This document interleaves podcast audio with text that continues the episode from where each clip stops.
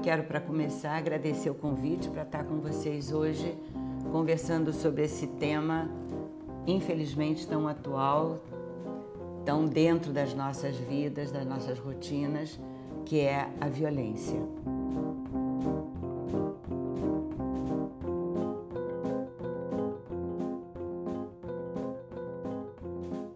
Gostaria até de começar dizendo para vocês que uma das revistas mais importantes do mundo na nossa área, que é o The Lancet, acaba de publicar uma, um estudo demonstrando que 160 mil, mais de 160 mil crianças foram acompanhadas durante décadas por um grupo de estudiosos e pesquisadores, provando todos os malefícios, todas as consequências, todas elas negativas que a violência causa nas crianças que são submetidas a esse agravo no início de suas vidas, ou até depois, né?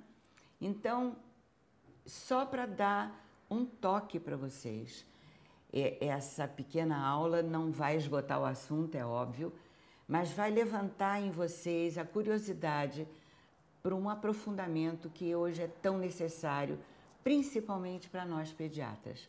Por quê? Porque Cecília Minaio, que é uma das maiores estudiosas brasileiras desse assunto no Brasil, ela tem uma frase que eu uso como mantra: a violência doméstica potencializa a violência social. Então, nós que também somos conselheiros de direitos, se nós visitamos unidades de internação de meninos e meninas que cometeram um ato infracional e você pergunta: por que, que você veio parar aqui? 99,9% das vezes a resposta é: eu não aguentava mais a violência dentro da minha casa. Então, muitas vezes a violência é explícita, outras não. É, muita, é muito comum no nosso ambulatório é, a gente ouvir, mas doutora, eu não sabia que isso era violência. Então, nós vamos dizer rapidamente para vocês, para que depois vocês aprofundem, volto a dizer, o que é mais ou menos a violência e como é que ela deve ser encarada, principalmente por nós pediatras, né? Então, as raízes da violência são várias e elas vêm de muito tempo atrás. Desde a Bíblia, desde a Roma antiga, lá atrás já se falava que deve se educar batendo, e que a violência, naquele sentido, naquele momento da vida do mundo, não era considerado um malefício. E essa violência, aí sim, hoje ela é definida por Cecília Minaio, como eu já comentei com vocês, como uma ação referente a processos envolvendo múltiplas relações interpessoais que nos compete, nós que lidamos com a família, de grupos, de classes, de gênero, objetivada em instituições, muito importante, e muitas vezes apresentando-se como um componente cultural naturalizado.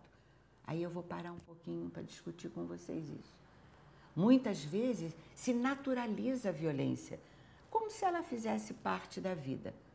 E não é assim, né? E consiste no uso da força, do poder, de privilégios para dominar, submeter e provocar dano a outros indivíduos, grupos e coletividades. A violência pode ser um dos tipos é a violência doméstica, aquela que é a interpessoal, que pode se prolongar por meses e anos.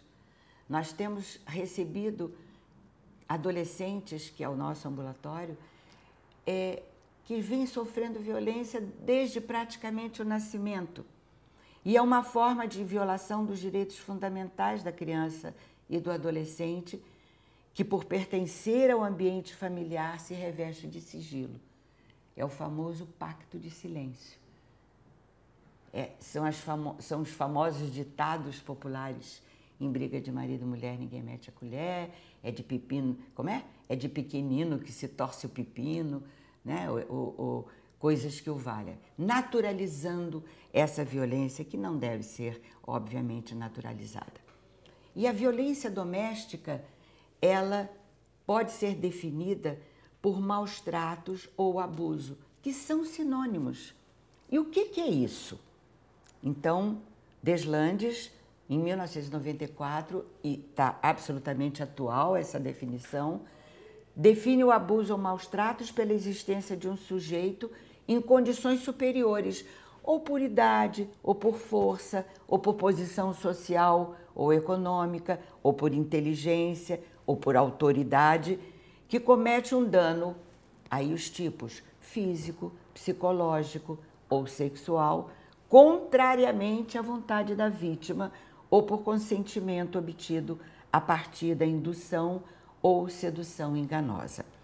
E nós vamos começar falando um pouquinho sobre cada um desses tipos, que é muito importante.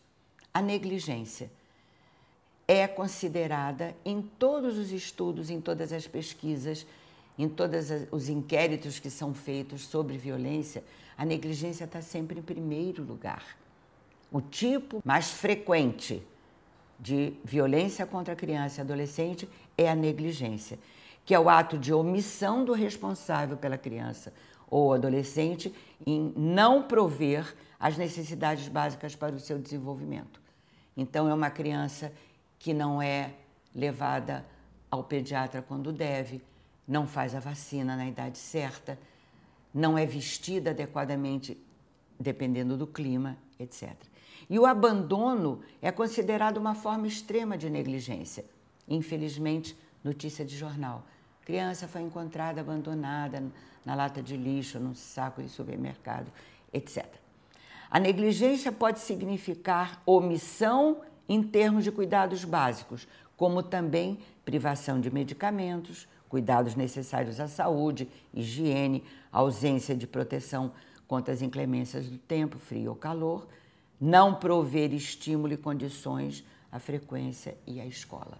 Então, é muito comum, infelizmente, eu trago sempre exemplos vividos por nós, que eu acho importante, que vocês viverão esses momentos nos seus ambulatórios, nos seus consultórios, etc. A criança em idade escolar que não frequenta a escola. Que não frequenta a escola porque tem que cuidar do irmãozinho, ou que a mãe tem que trabalhar o dia inteiro e ela não tem condições de levar. Então, o que é muito importante é que nós pediatras tenhamos muito presente a diferença, a tênue linha que separa a negligência da miséria, da pobreza, etc. Então, jamais considerar uma mãe pobre, que necessita de trabalhar, de negligente, se ela é obrigada, por circunstâncias de vida, a deixar o seu menino sozinho dentro de casa, fechado, etc.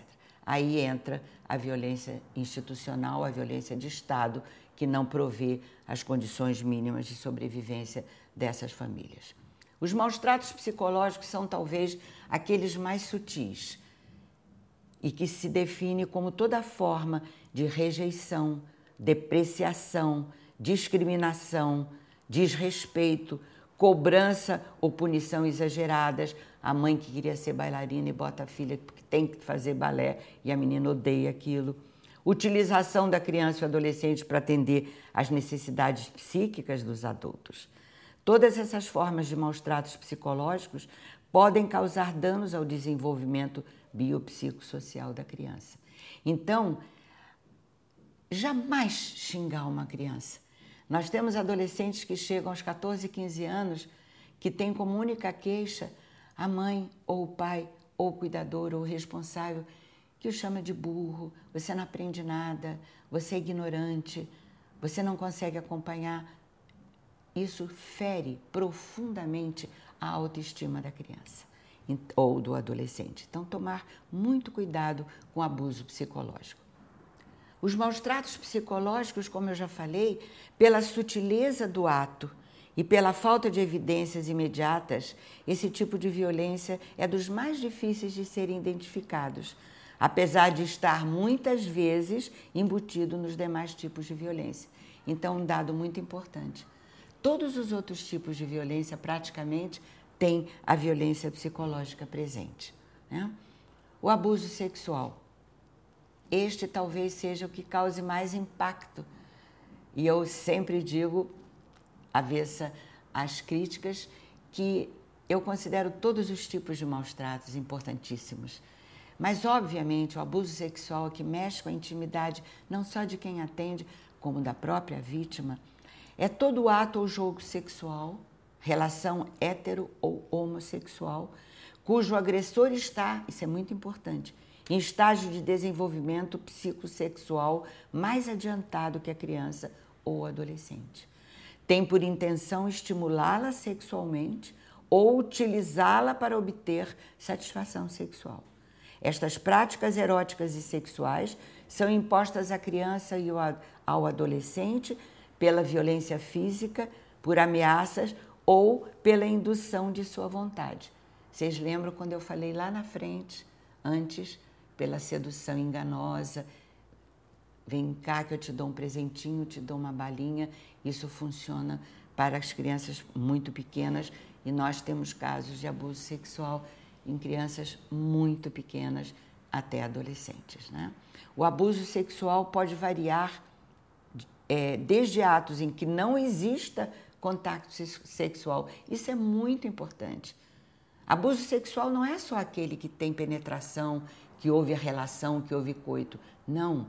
O voyeurismo, o exibicionismo, os diferentes tipos de atos com ou sem contato sexual, com ou sem contato, sem penetração. Engloba ainda a situação de exploração sexual visando a lucros, como a prostituição e a pornografia. Aqui eu queria fazer um pequeno detalhe. Hoje nós excluímos a palavra prostituição de crianças e adolescentes por exploração sexual comercial de crianças e adolescentes, na medida em que a prostituta é uma profissional do sexo que optou por ter este meio de vida. A criança ou adolescente é induzida a isto. Portanto, ela é explorada sexual e comercialmente para usar o seu corpo. Agora a gente vai entrar numa síndrome que a maioria dos pediatras acha que é raro. Não é tão rara assim. É a síndrome de Munchausen por procuração. Quem não se lembra, Munchausen é aquele herói das, da ficção que mentia muito, tinha cavalo que voava, etc. Por isso é que chama Munchausen. Por quê? Porque esta síndrome é definida como a situação na, na qual a criança é trazida para cuidados médicos devido a sintomas e sinais inventados ou provocados pelos seus responsáveis, e em decorrência disso, há consequências que podem ser caracterizadas como violências físicas, muito exame complementar, tira sangue, faz punção lombar para tentar chegar a um diagnóstico a partir daqueles sintomas e sinais que normalmente é a mãe que traz ao serviço médico, né? Está configurada essa síndrome como uma patologia em geral materna. A mãe tem algum problema psíquico, psiquiátrico que leva a que ela submeta seu filho a inúmeros exames, etc., e é considerado um tipo de violência. Nós já vimos alguns casos, não é tão raro como se, como se pode parecer. E os maus tratos físicos, esses são os mais evidentes, né? É o uso da força física de forma intencional, não acidental, praticada por pais responsáveis, familiares ou pessoas próximas da criança ou do adolescente, deixando ou não marcas evidentes. Então, todos esses tipos de maus tratos a gente gostaria que os colegas residentes procurassem se aprofundar na medida em que hoje nós estamos dando uma visão muito genérica sobre isso tudo. O bullying está na moda, né? Se falar de bullying são atitudes agressivas, intencionais e repetidas que ocorrem sem motivação aparente, adotadas por um ou mais alunos para outros causando dor e angústia dentro de uma relação desigual de poder. Um menino de uma série mais adiantada que bulina um menorzinho, xinga, bota apelido, etc. Pode se apresentar das mais diversas formas e o bullying Ah, mas sempre houve. Então é se lembrar: bullying é entre pares e de forma repetida e intencional.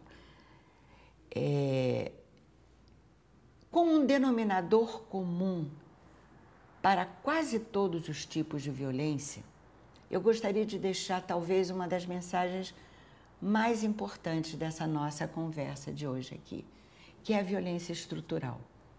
Ela funciona quase que como um denominador comum para todos os outros ou quase todos os outros tipos de violência. E a violência estrutural se refere às formas de manutenção das desigualdades sociais, culturais, de gênero, etárias, étnicas, que produzem miséria, fome e várias formas de submissão e exploração de umas pessoas pelas outras. A violência estrutural, ela obviamente atinge as camadas menos favorecidas, mas é preciso também como uma mensagem absolutamente importante para nós todos pediatras. A violência ocorre em todas as classes sociais. Não existe classe social livre de violências. E aqui eu lembro tantos, tantas publicações e eu gosto sempre de lembrar do, do filme Meu Nome Não é Johnny, em que um menino de classe média alta é submetido à negligência, não era visto pela família e se tornou aquela pessoa tão problemática, um praticamente um criminoso, né? Então, a violência estrutural está como pano de fundo de muitos tipos de violência das classes desfavorecidas, mas a violência atinge todas as classes sociais. A naturalização da violência estrutural favorece outras formas de violência, como nós já falamos. Nós teríamos dezenas de exemplos de violência estrutural: o trabalho infantil, crianças que são chefes de família, adolescentes que são chefes de família é, crianças e adolescentes que vivem em domicílios sem esgotamento sanitário, sem água potável, etc. Apenas para que a gente tenha isso em mente sempre. Quando é que a gente começa a prevenir a violência? A gente começa intraútero. Hoje, todos os trabalhos, a neurociência, os trabalhos é, de imagem provam que o neném pode não entender o sentido das palavras que a gente diz para ele quando está na barriga, mas ele sente amorosidade, ele sente que ele está bem, será bem-vindo, que ele será muito amado ao chegar. Então, essa imagem é só para lembrar que a nossa atuação pediátrica começa no pré-natal. E aí nasceu a criança, essa foto linda do neném intraútero chupando o dedinho crescendo e se desenvolvendo nesse longo caminho que tem todas as intercorrências emocionais, psicossociais, como nós já viemos vindo. Então, quando nasce uma criança, como diz Guimarães Rosa, o mundo começa de novo. E esse mundo tem que ser cuidado. E onde é que essa criança nasce? Como eu brinco, não nasce em chocadeira. Ela nasce numa família. E essa família, seja ela qual for, e aqui eu me permito um protesto contra esse Estatuto da Família que vem, felizmente, ainda não aprovado no Congresso Nacional, espero que não seja, é uma instituição no interior da qual os indivíduos se relacionam e desempenham papéis específicos. Aí sim, por vínculos econômicos, sociais, culturais, baseados no parentesco ou por compartilharem um projeto de vida em comum. Né? E este, esta família na qual este, esta criança e esse adolescente está crescendo, ela deve seguir o que a Organização Mundial da Saúde fala de modelo ecológico da violência. Então é preciso que esse indivíduo tenha relações harmônicas ele saia da sua relação intrafamiliar para aquela comunidade na qual ele vive e que também deve ser isenta de violência, para a sociedade como um todo. para que a gente minimamente construa um mundo melhor de se viver, não é verdade? Então, esse modelo ecológico deve estar na cabeça de todos nós. A natureza e os tipos de violência são os mais variados e eu sugiro que os colegas residentes parem um pouquinho nesse slide e vejam os tipos e as naturezas de violência. A violência e a proteção da criança e do adolescente contra essa violação do seu direito fundamental de viver e crescer com dignidade, ela é baseada em normativas internacionais, nacionais, em marcos legais que definem políticas públicas e que são muito acessíveis a todos nós se quisermos ter a curiosidade de ver. Como o Estatuto da Criança e do Adolescente, a Política Nacional de Redução da Morte e Mortalidade por Acidentes e Violência, os parâmetros de, e funcionamento dos conselhos tutelares, enfim, nós temos N, N documentos, normativas, portarias que nos estribam, que nos dão a legalidade do trabalho pela prevenção da violência no país. Vou parar só um segundinho no Estatuto da Criança e do Adolescente, que é uma lei, a 8069 de 90, que deu ao Brasil um status de país protetor de crianças e adolescentes, que, segundo a Constituição Cidadã de 1988, é considerada prioridade absoluta. Nós só gostaríamos imensamente que isso fosse seguido pelos nossos representantes que lá em Brasília nas 27 unidades da Federação Brasileira seguissem não só o conceito constitucional, como todas as outras convenções, normativas, portarias que existem no país. O Estatuto tem os três eixos da promoção, do controle e da defesa, e eu gostaria de sugerir a todos nós, residentes e pediatras, que tivéssemos um estatuto sempre na gaveta, no bolso, na mochila, em qualquer lugar, não para ler como se fosse um romance, mas para consultar em caso de dúvida em algum artigo que se faça necessário. Feliz daquele que transfere o que sabe e aprende o que ensina. Nós gostaríamos que os nossos residentes de pediatria tivessem a violência tão presente no seu na sua agenda de estudos como todas as patologias, como todas as especialidades médicas que a gente tem que ter, porque para você ser um bom pediatra, para que você saiba atender aquela queixa, aquela patologia que o seu paciente apresenta, é preciso que ele esteja ali, vivo, física e emocionalmente. Para isso, a prevenção da violência é fundamental. A gente gostaria de agradecer a todos vocês que assistiram a essa aula, atenção que vocês deram e dizer para vocês que a Sociedade Brasileira de Pediatria ela há mais de 10 anos abraçou essa causa. Nós temos uma campanha em todos os nossos eventos, esse tema é abordado e isso, felizmente, já foi multiplicado N vezes. Além dos eventos, nós temos o Livro das Famílias, que foi feito por um grupo da Fundação Oswaldo Cruz, do Instituto Fernandes Figueira e do Claves, do Centro Latino-Americano de Estudos de Violência e Saúde, os nossos cartazes, que vocês também podem conhecer, e agradecendo a vocês a atenção, reiterar o pedido para que atentem, atentem nas suas anamneses, nos seus exames físicos, para o possível aparecimento de algum tipo de violência em seus pequenos pacientes. Muito obrigada e até qualquer dia.